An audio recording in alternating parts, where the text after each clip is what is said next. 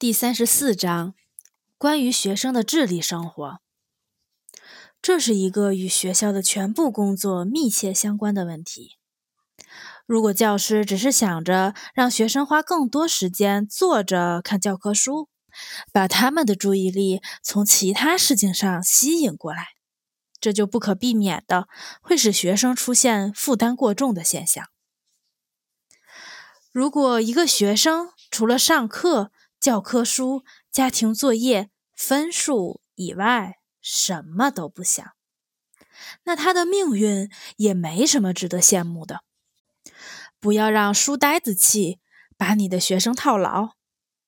除了学校生活、学习和兴趣这些习以为常的事情以外，他们还应该要有丰富多样的智力生活。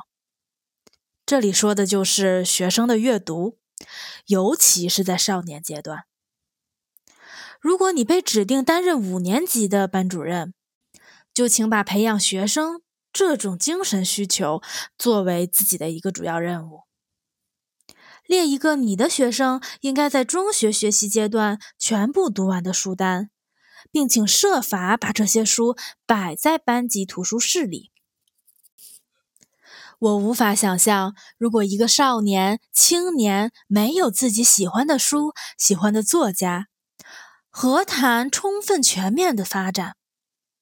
在培养人的个性的时候，我总是力求使我的每一个学生在小学的时候就有自己的一个小图书室。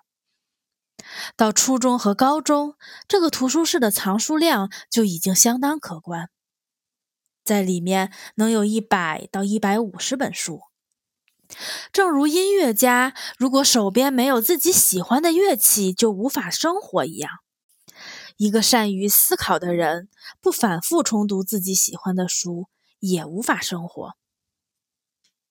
引导每个学生进入书的世界，并培养他们对书的喜爱，让书成为智力生活的指路明星，这一切。都取决于教师，取决于书在教师本人的精神生活中占据着什么地位。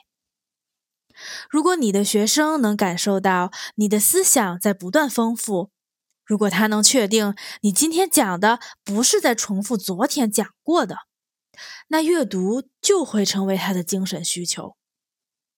如果教师的智力生活停止、贫乏的话，那他就会产生一个可以称为不尊重思想的特征。所有的这一切都会清晰地反映在教育工作中。我知道有这样的教师，他讨厌一切，就像他自己说的，他不愿意总是重复做同样的事情。学生们能感受到他话里僵化、停滞的思想，由于不尊重思想。他们也要为学生的不尊重教师买单，但最危险的是，学生也像老师一样不愿意思考。个人的智力生活不能局限在一个封闭狭小的圈子里。人在丰富集体智力生活的同时，也在利用集体的精神财富。我们在学校里。力求建立很多智力生活蓬勃发展的集体。这首先是一些科学课程小组，科学数学、科学技术、科学化学、科学生物、科学文学、哲学等等。可能“科学”这个词有些夸大了，但毕竟它还是反映了一个现实：青少年学生走上了科学思维的道路。无论如何。不能把这些小组看成是课程的附属品，或是一种预防学习成绩差的方法，而是智力生活的策源地。在小组里洋溢着求知、钻研的精神。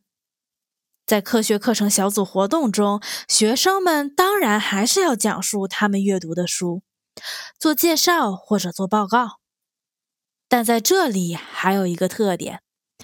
就是赋予了思想真正的创造性。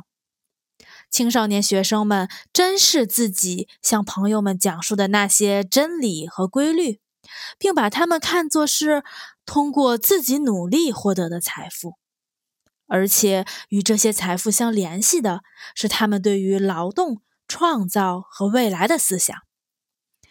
在科学课程小组的活动和晚会上，会有一些学习困难的小男孩、小女孩。对于他们，负担过重就是一个非常严重的危险。浓厚的智力兴趣氛围能激发他们去阅读，而对于他们，阅读就是最重要的学习补救的手段。